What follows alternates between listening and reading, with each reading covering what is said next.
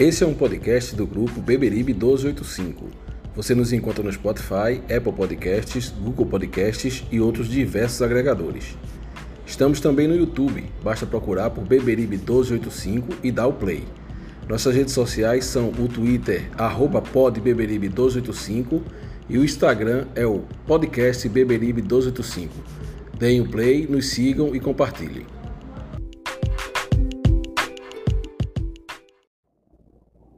Fala galera coral! Começando aqui mais um Beberibe 1285 e hoje para trazer o pré-jogo de Santa Cruz e Botafogo da Paraíba, jogo que ocorre aqui no Recife, no Arruda, domingo às 18 horas. Mas antes eu gostaria de pedir a vocês que continuem nos seguindo, compartilhando os nossos podcasts, nos seguindo também lá no YouTube, comentando no nosso vídeo no YouTube. Seus comentários são muito válidos e levados em consideração no nosso podcast. Pode lá fazer crítica, dar opinião, é, tudo que vocês quiserem, podem comentar com a gente lá no nosso vídeo no YouTube, beleza? Então vamos embora comigo aqui hoje os nossos amigos Francisco de Assis, Reginaldo Cabral e Gerailton Souza. Sem mais delongas, vamos começar a falar sobre o jogo.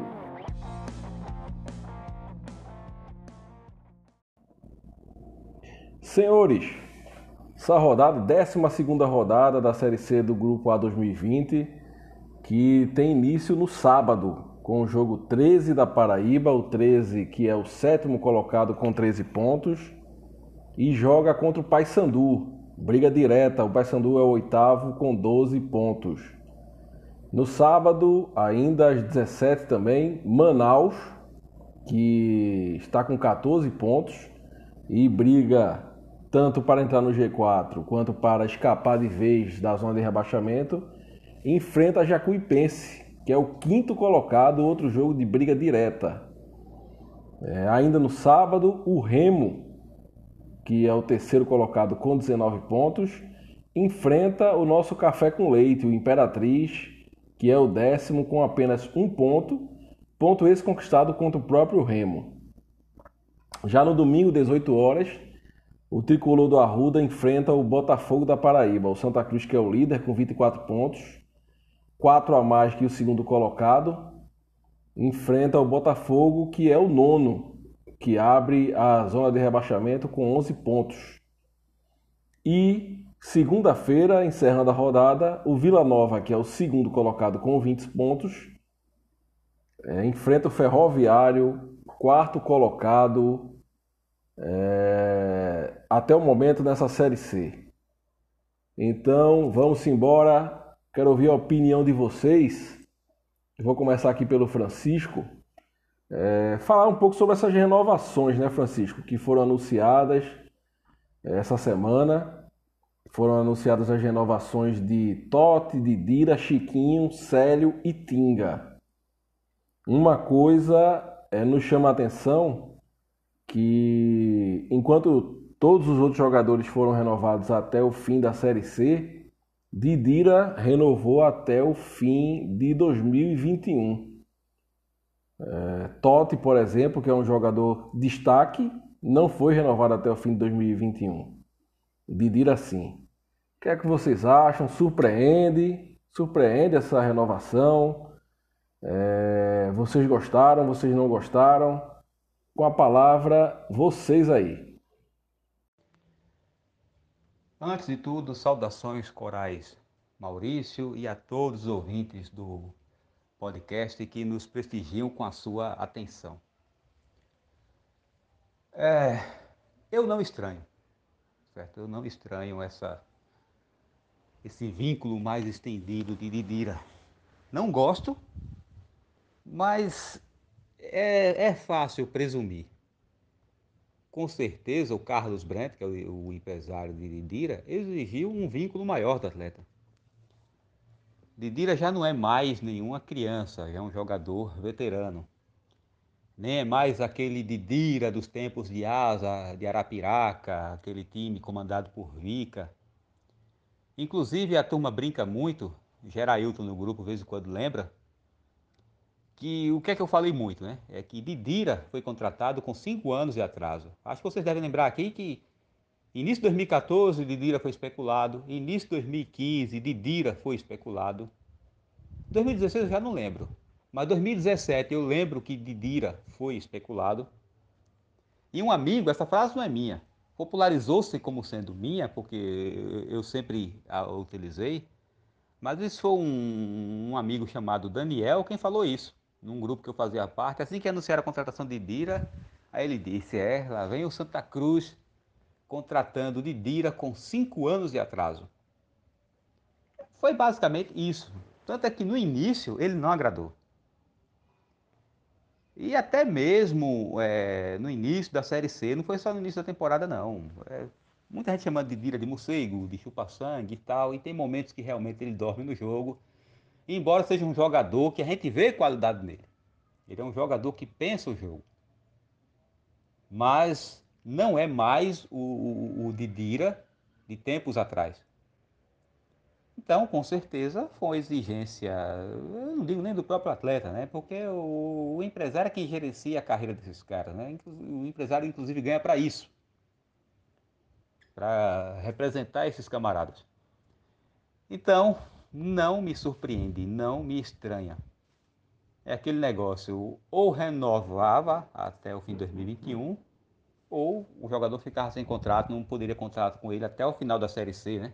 E os clubes se viram aí tendo que renovar contratos porque a Série C tinha um calendário que foi alterado por causa da pandemia. Né?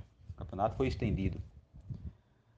É, os outros nomes, todos nomes importantes. Totti dispensa apresentações. Né? E praticamente todas as vezes que a gente analisava as partidas, Totti sempre estava entre os melhores quando não era o melhor.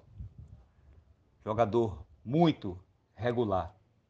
E ia ser difícil, por exemplo, um contrato igual de Didira, né? estendido até o final de 2021. Seria muito bom, mas seria difícil.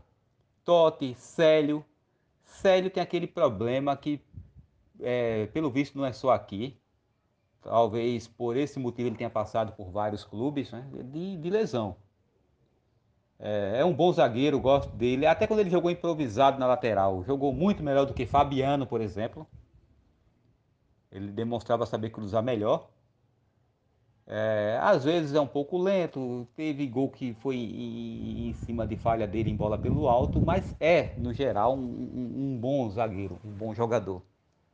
Chiquinho, às vezes que pudemos contar com ele, ele foi muito importante. Aquela vitória contra o Botafogo da Paraíba, lá, né? O Botafogo da Paraíba que a gente vai enfrentar esse fim de semana.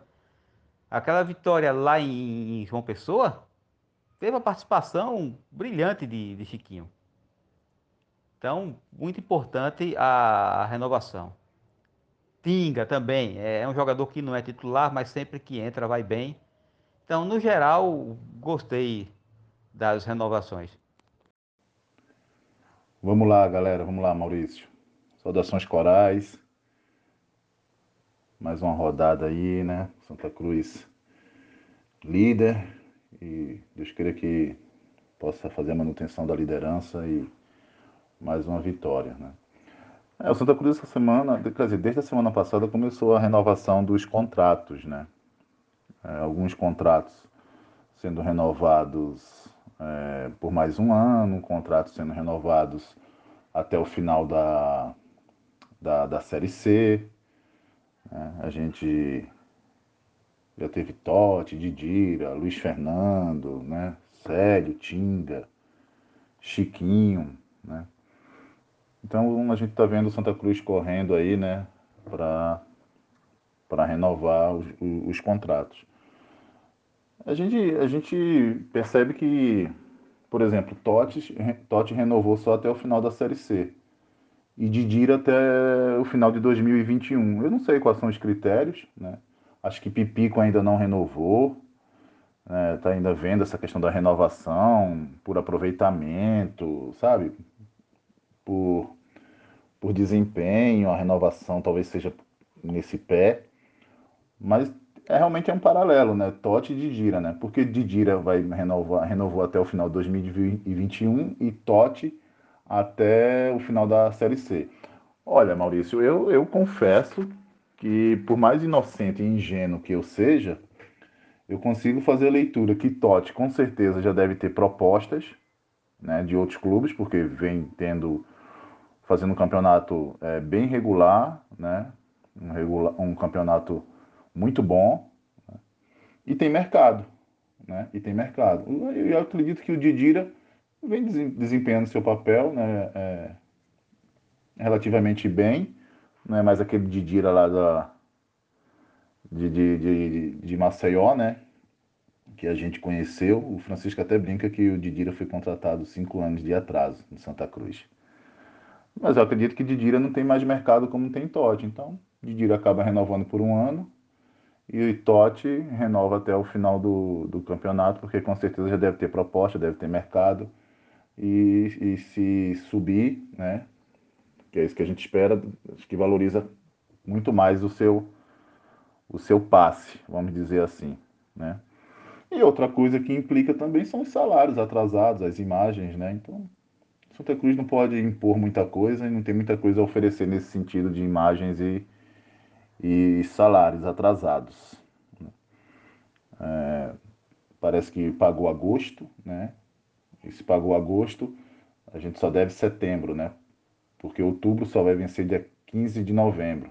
Já é interessante né, já alivia, mas tem muito, muito direito de imagem aí atrasado, e eu acho que esse é mais um, um motivo de, das renovações é, serem muito pontuais. Cada renovação, um critério, uma avaliação, um peso, uma negociação, enfim.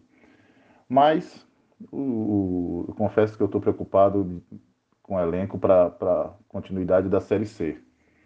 Próximo ano já é outra história, é outro campeonato, é outro elenco, e acho que pouquíssimos desse nosso elenco hoje vai compor o elenco de uma possível Série B no próximo ano. É isso. Em relação à a, a, questão de renovações, é fundamental, uma vez que é uma necessidade. Né? O campeonato se estendeu, e ao se estender, é, você precisa ter o elenco até o final da competição. Então, alguns contratos foram renovados, o que é lógico. Agora, duas coisas a se considerar. Primeiro é o critério. Qual é o critério, né? Nós temos um jogador, por exemplo, como Didira, foi renovado até o final do ano de 2021. E Totti, que é um dos jogadores mais regulares, foi renovado até o final da Série C. Eu não sei qual foi a condição para essa renovação. Não sei se Totti exigiu muito, é, enfim.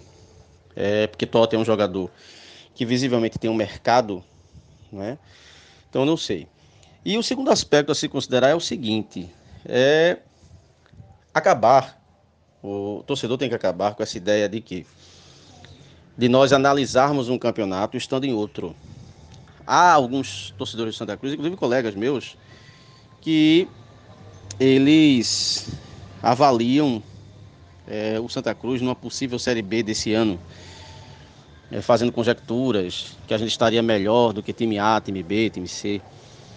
É, gente, veja só, são realidades totalmente diferentes. Fazer uma análise dessa é uma espécie de, de anacronia. Né? É, por mais que a Série B esteja num nível fraco, ela é um nível acima da Série C. Então, por mais que o nosso time dê amostras de que é um time coeso, é um time regular, ele é regular dentro do que é a Série C. Não vamos cair na besteira de achar que o nosso elenco é elenco para a Série B. Nosso co-irmão pensou assim e está lutando para não entrar na zona do rebaixamento, que eu acho que provavelmente entrará, justamente por causa disso. Então, nós temos dentro do elenco algumas peças que servem para a Série B e outras que servem para compor o elenco, mas não como peças chaves. A gente precisa reformular praticamente quase todo o elenco para uma possível Série B em 2021. Ok, senhores. E o que a gente pode esperar desse adversário, o Botafogo da Paraíba? O Botafogo vem numa péssima fase nos últimos cinco jogos. É, teve dois empates, duas derrotas e apenas uma vitória. E fora de casa até agora tem três derrotas, dois empates e uma vitória. Vitória essa contra o Imperatriz, que é o café com leite dessa Série C.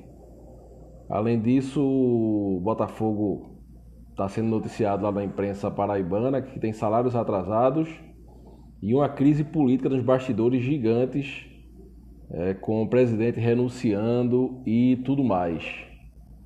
Time base do Botafogo para esse jogo deve ser Felipe no gol, o nosso conhecido Marcos Martins na lateral direita, Luiz Gustavo e Rodrigo na zaga e Cristiano na lateral esquerda. Também o nosso conhecido Juninho na volância com Vitinho. Igor Leite, aquele meia que o Santa Cruz tentou contratar durante essa Série C, é o que dizem. E Rodrigo Andrade. E Ramon e Diego Rosa no ataque. O que é que a gente pode esperar desse adversário? A realidade é que a temporada do Belo tem sido terrível. O que é surpreendente, né? Nos últimos anos, o Botafogo da Paraíba ele teve um ressurgimento.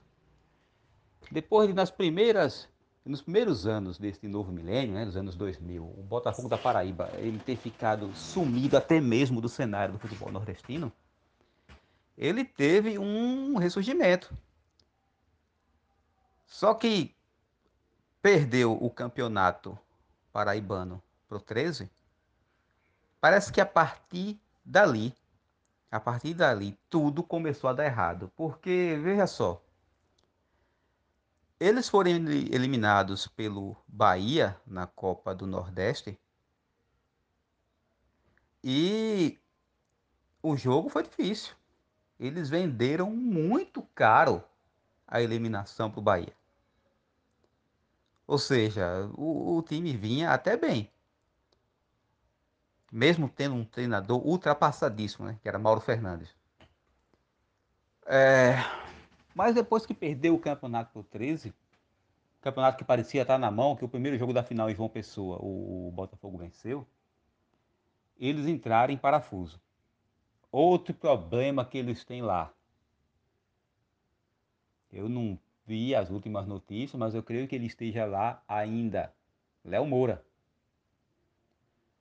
Léo Moura tem o maior salário, não só do Botafogo da Paraíba, mas de todo o futebol paraibano. E isso se explica pela história de Léo Moura, né? Léo Moura que passou aqui pelo Santa Cruz em 2016. Veja, 2016, Léo Moura chegou aqui, veterano, e a contratação foi contestada. Porque ele estava no pequeno metropolitano de Santa Catarina. Ou seja, ele já estava, de certa forma, em, em decadência na carreira. E aqui ele jogou muito bem, tanto que aqui eh, o Santa Cruz terminou servindo de trampolim para ele ir para o Grêmio. E no Grêmio ele jogou bem. Gol Libertadores e tal. Veja, já era veterano há uns quatro anos atrás. Foi anunciado com toda a pompa, mas parece que jogou no máximo, parece até conta de mentiroso, mas parece que ele só atuou sete jogos pelo Botafogo. É, problema de uma lombalgia e tal. A torcida irritadíssima com ele. Vem logo aquelas piadas que diz que o cara veio para Paraíba só para passear e tal. Enfim, uma contratação que foi muito festejada terminou virando um problema. E como você já destacou aí, Maurício, o Botafogo é muito mal na competição. Vem muito mal mesmo. É, está brigando para fugir do rebaixamento, mas não é por causa disso que eu vou cravar como um jogo fácil. É, claro, o Santa Cruz tem que saber tirar proveito desse momento que o Botafogo vive. Eles não estão bem no campeonato. Mas eu não acredito em, em jogo fácil. Porque diferente do Imperatriz, que está perdendo para todo mundo, o Botafogo não chegou a esse ponto. Botafogo não chegou a esse ponto. E historicamente, nos últimos anos, eles têm conseguido complicar. Não é porque a gente venceu o jogo em João Pessoa que tem sido fácil enfrentar o Botafogo da Paraíba. Eu aguardo um bom jogo do Santa Cruz. O Santa Cruz tem tudo para ganhar o jogo, mas eu não consigo enxergar como um jogo fácil. Olha, Maurício, o nosso adversário de domingo o Botafogo da Paraíba não vem bem das pernas, né? Não vem bem das pernas. É, tem 11 pontos, é o vice-lanterna, só está à frente do, Imperatri, do Imperatriz. Né? É, vive uma crise política né, interna no clube. Eu não sei se isso afeta também o, o, o, futebol, né? Porque nós também vivemos uma crise política aqui, política aqui no Santa Cruz e até agora, pelo menos, a gente não viu é, refletir isso em campo, dentro, dentro do time, né? Parece que o time está tá blindado. Não sei se acontece isso com o Botafogo, realmente essa questão política tem interferido lá com o Botafogo. Mas o Botafogo é um time que é, vem de empates, derrotas, né? o time só tem duas vitórias, é, só tem cinco empates e quatro derrotas, né? um saldo negativo de menos quatro gols. É, tem alguns jogadores interessantes individualmente, né? o Felipe, o Marcos Martins, lateral, acho, acho que é bem, o Igor Leite, que quase vinha aqui para Santa Cruz, ex-ABC, né? Lembra que a gente precisava do meia? Igor Leite estava sendo cogitado e a gente perdeu para o Botafogo. A gente até falou sobre isso no, em um dos podcasts. Como é que a gente, como é que o Botafogo contrata e a gente não contrata, né? Então o Botafogo vive essa crise, né? dentro e fora de campo. Não acho que vai ser um, um adversário é, que possa oferecer resistência. Né? Santa Cruz tem a obrigação de ganhar e ganhar bem esse jogo e continuar na liderança. Eu acho que o Botafogo, tecnicamente, está bem abaixo do que o Santa Cruz apresenta hoje. Mas futebol dentro de campo é um clássico, é uma rivalidade, né? Tem uma rivalidade aí grande, Pernambuco-Paraíba. A gente espera que dê Santa Cruz é, para que a gente possa continuar aí é, bem na tabela. A questão do Botafogo, veja, há uma, uma questão na imprensa paraibana, uma preocupação que é de livrar os times paraibanos do rebaixamento. Até o 13, que está dois pontos à frente do Botafogo, a preocupação maior é, é livrar do rebaixamento. O Botafogo iniciou o ano com expectativas de fazer um, um, um bom campeonato nordeste e, na minha visão, fez, foi eliminado é, pelo Bahia, é, com erros de arbitragem, enfim, é, em jogo polêmico, é, e ser campeão estadual. E ele vinha fazendo uma boa campanha. Na fase de classificação teve apenas uma derrota e perdeu justamente nas semifinais para o 13, após ter vencido o 13 2 a 0 sobrando, perdeu de 2 a 0 em Campina Grande e, a, e essa derrota foi o ponto fulcral para o declínio do Botafogo que aí se instalou uma crise é, sistêmica, né? uma crise como a do técnico, uma crise política dentro do clube, o clube hoje vive uma, uma questão muito delicada.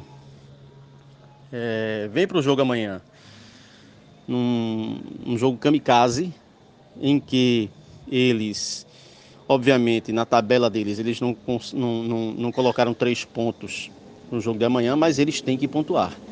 Então eles não podem ficar totalmente atrás, eles têm que jogar. E eu vejo que o Botafogo tem até valores individuais interessantes, mas o momento psicológico é muito ruim. Isso faz com que essas peças, mesmo sendo boas tecnicamente, não rendam.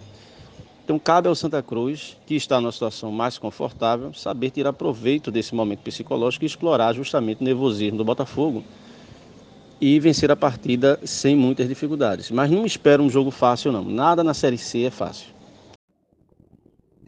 Ok, senhores. E o nosso tricolor?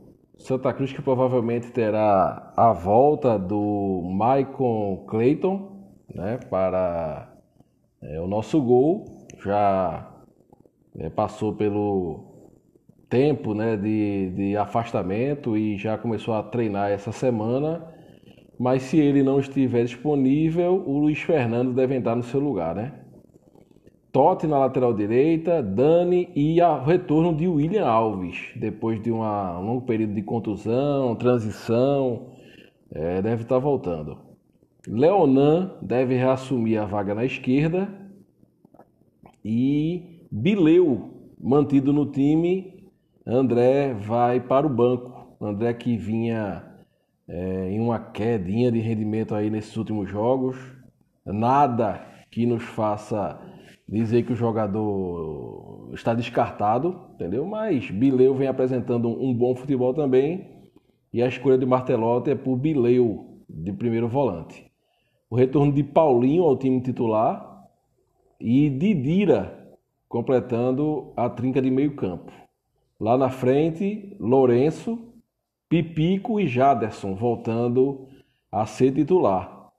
É, para mim, o time não, não, não tá certo, não, não, passa muito disso não. É, colocar Jaderson é um acerto. A gente vinha criticando o Martelotti por colocar Leonan para jogar mais avançado e agora para mim ele acerta em retornar com Jaderson. É... E vocês concordam com essa escalação? O que é que esperam do time? E mais, está na hora do Santa Cruz começar a apresentar um futebol mais bonito aos olhos, um entrosamento legal. É, o técnico já está aí alguns jogos à frente do time. Está na hora do Santa Cruz apresentar um pouco mais de futebol nessa Série C? Desta vez eu gostei, Maurício. Desta vez eu não tenho ressalvas a fazer na escalação de Martelotti. Lembra que antes do jogo contra o 13, é, você, baseado nos setoristas que cobrem o Santa Cruz, você disse que talvez o Santa Cruz entrasse com Peri na lateral esquerda e Leonan fosse deslocado para o meio. Mas você mesmo disse que não acreditava nisso, que isso seria para despistar, e concordamos. A gente achou que isso não iria acontecer. Mas eis que começa o jogo lá no Amigão e isso aconteceu. Martelotti entrou dessa maneira. Santa Cruz ganhou o jogo, certo? não tomou lá grandes sustos e isso se deu, na minha opinião, pela fragilidade do 13, mas a escalação foi terrível.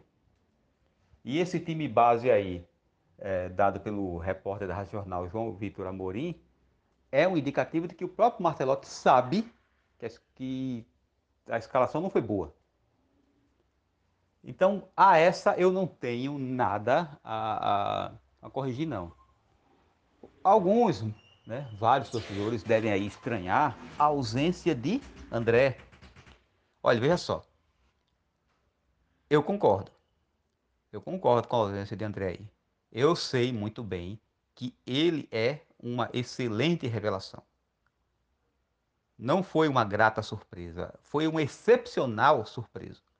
Ao lado de Michael Clayton, é a maior revelação dessa temporada. E é um jogador com muita qualidade. Só que às vezes, bicho, é do mesmo jeito que você não pode desprestigiar um prata da casa, certo? Você também não pode alisar por ele ser da casa. Você tem que encontrar um meio termo nisso aí meio termo que André não está encontrando dentro de campo. Porque veja só, do mesmo jeito que um, um, volante, ele não precisa ser necessariamente um brucutu, é, eu acho um erro que o futebol brasileiro sempre teve ao longo dos anos, a ponto de muita gente não gostar do volante, do famoso cabeça de área, de dizer que é jogador que só sabe marcar, é jogador que só sabe destruir. Mas o problema não está na posição. O problema é que, historicamente, no futebol brasileiro, sempre se colocou como volantes. Quando eu estou dizendo sempre, é claro que temos uma série de exceções. Mas o normal era colocar como volante jogadores que não sabem jogar. Jogador que só sabe destruir. O famoso jogador operário. Tivemos muitos na história do futebol brasileiro, alguns que tiveram uma certa importância, inclusive, nos times. Aquele Vasco campeão da Libertadores, que por pouco não foi campeão mundial em cima do Real Madrid. O Vasco jogou melhor do que o Real Madrid aquele jogo, é bom lembrar. Aquele Vasco tinha NASA. E com todo respeito à NASA, ele era um jogador que não estava à altura daquele time do Vasco. Mas, para o que exigiam dele, ele ia muito bem. Marcação. E isso é muito presente no futebol brasileiro. Aquele famoso Fluminense que tinha o casal 20, Assis e o Washington, o jovem branco na lateral esquerda, Ricardo Gomes na zaga. Tinha Jandi. Jandi era só aquele jogador para destruir as jogadas. E ele era importante naquele elenco. Memo. A gente teve mesmo como jogador muito importante no, no tricampeonato 2011, 2012, 2013, Pedro Santa Cruz. Mas veja bem, é importante que o volante tenha qualidade, qualidade no passe, que saiba sair jogando. André sabe. No que é que André andou exagerando muito? Do mesmo jeito que o camarada não pode se limitar a tomar a bola e tocar de lado, ele tem que saber dar um passe vertical, ele tem que saber ver o jogo. Quando essa ousadia é muito grande, também chega a ser um problema. E encontrar um meio termo não é fácil. Não é fácil para um jogador já experiente, imagina para um jovem garoto. Então, um banco talvez faça bem. Não é castigo, não é nada, é necessidade do time. Bileu está jogando melhor.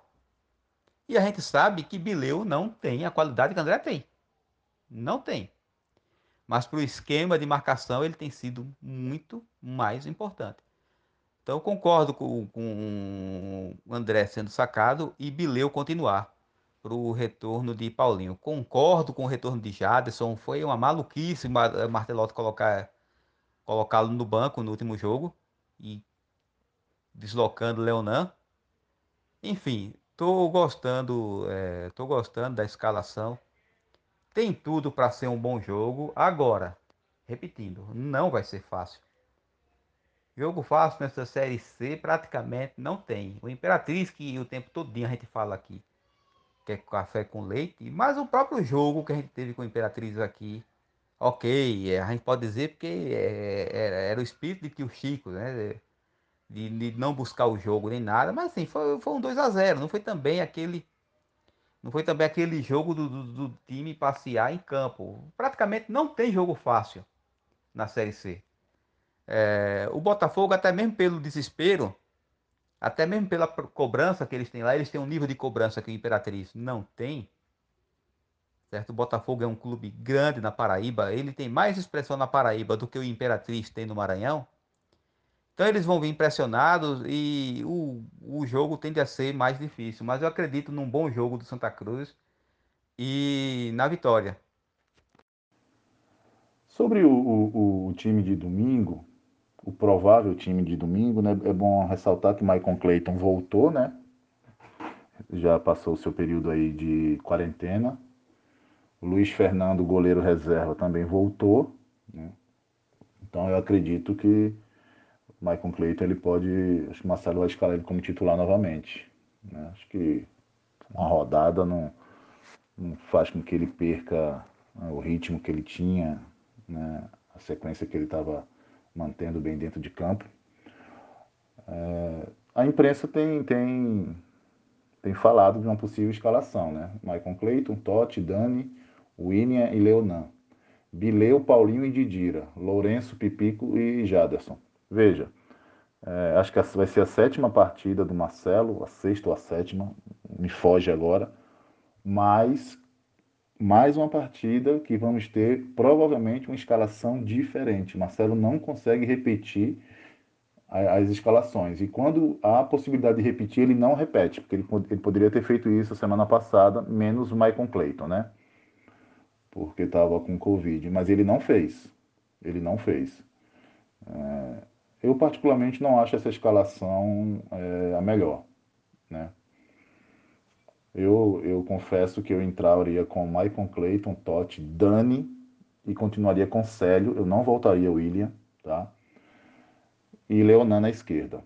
Bileu, Bileu, é, André, Paulinho e Didira. Eu, eu voltaria com esse, esse quadrado aí, né? Que a gente acredita que é o quadrado ideal. E Lourenço e Pipico. Eu faria, eu faria isso. Esse seria o meu time para domingo, né? Porque assim, ó, a gente tem ganhado jogos, mas a gente está longe de convencer dentro de campo, viu? A gente não tem convencido, né? O meio de campo não se acerta, essa transição não acontece, né? E, e a gente fica preocupado, né? Porque a hora de acertar é agora. A gente está classificando, então a gente precisa acertar o time agora para quando chegar na fase do, do quadrangular a gente já tenha um esquema definido, um time definido, né, em um padrão de jogo definido ainda. A gente não conseguiu definir esse padrão de jogo ainda. A gente tem ganho o jogo porque tecnicamente nós somos superiores às demais, às demais equipes, isso é muito claro. Mas a gente não tem apresentado um futebol convincente. Né? E vamos aguardar, né? A gente espera que o jogo seja, um jogo relativamente fácil, se é que eu posso dizer que, que vai ser fácil, mas eu posso também, mas eu posso afirmar com certeza que não será difícil, porque todo jogo para o Santa Cruz o torcedor diz que é difícil. O Ferroviário é difícil, o Paysandu é difícil, o 13 é difícil. Todo jogo é difícil. E agora o Botafogo é mais um jogo difícil, né? Só falta dizer isso. Não é um jogo difícil, tá? Não é. Os números mostram isso, as campanhas mostram isso. Pode acontecer tudo dentro de campo? Pode acontecer. Mas não é um jogo difícil. Não pode ser um jogo difícil. A não ser que o Santa Cruz torne o jogo difícil. Eu não acredito que o Botafogo vai tornar o jogo difícil, porque não tem qualidade técnica para isso. A gente espera uma vitória, uma vitória convincente, com futebol bonito dentro de campo, toque de bola, sabe, transição, é, é profundidade, né? Atacando, produzindo, mantendo o, o, o controle de bola, o domínio, né? Enfim, é isso que a gente espera ver amanhã nesse jogo.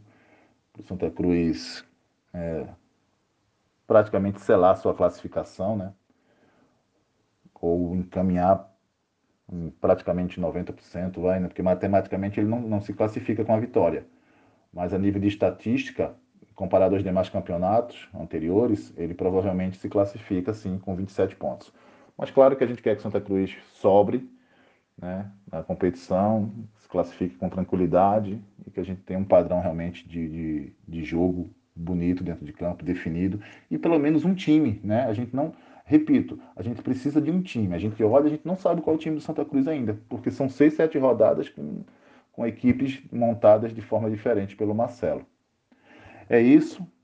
E a vitória venha para que a gente possa comemorar mais esse êxito. É isso, é isso, Maurício, é isso, torcedor. Um grande abraço. O provável time que o Santa vai enfrentar, segundo os setoristas, para mim, essa formação que ele está tentando é a mais interessante para o momento, uma vez que Chiquinho ainda voltou de contusão, não aguenta um tempo todo mas eu vejo essa formação como uma formação muito mais próxima daquela que o Santa venceu o Botafogo. Não é verdade? Venceu o Paysandu, perdão. Então eu vejo é, essa formação como a melhor que Martelotti pode colocar. É um time que não vai abrir mão de procurar a vitória e não vai estar é, vai estar resguardado uma vez que Bileu permanece no time. É, então eu vejo essa formação como a melhor. E nós ainda teremos no banco opções para variação caso seja necessário dentro da partida. Eu ainda bem que ele removeu a ideia louca que ele teve com aquela dobra pela esquerda, não é? Que ele proporcionou no jogo contra o 13 com dois laterais esquerdos, onde nenhum rendeu o suficiente. Nem Leonan rendeu lá na frente e nem o Peri rendeu na lateral esquerda. É? Eu acho que o Santa Cruz hoje tem, para a Série C do momento, elenco e recursos técnicos para fazer variações dentro do mesmo jogo. É muito mais interessante do que aquela de domingo. E eu não tenho nada contra experiências de formação. Agora, essas experiências têm que ser feitas em treinamento para ser pôr em prática no campo e não assim pensar em uma situação e colocar para jogar. Então eu vejo esse time com uma formação mais próxima do ideal para o Santa e acredito que é, nós vamos ter amanhã um poder ofensivo interessante e vamos estar resguardados, é, guardando as devidas proporções.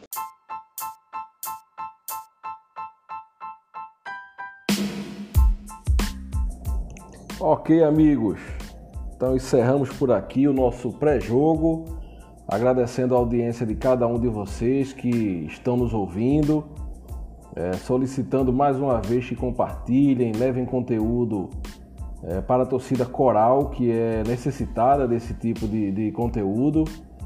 E agradecemos realmente a todos que nos ajudam, nos ouvem e que estão acompanhando o nosso podcast. Valeu, pessoal, até o pós-jogo. Fiquem com Deus, Deus abençoe a todos e viva o Santa Cruz Futebol Clube.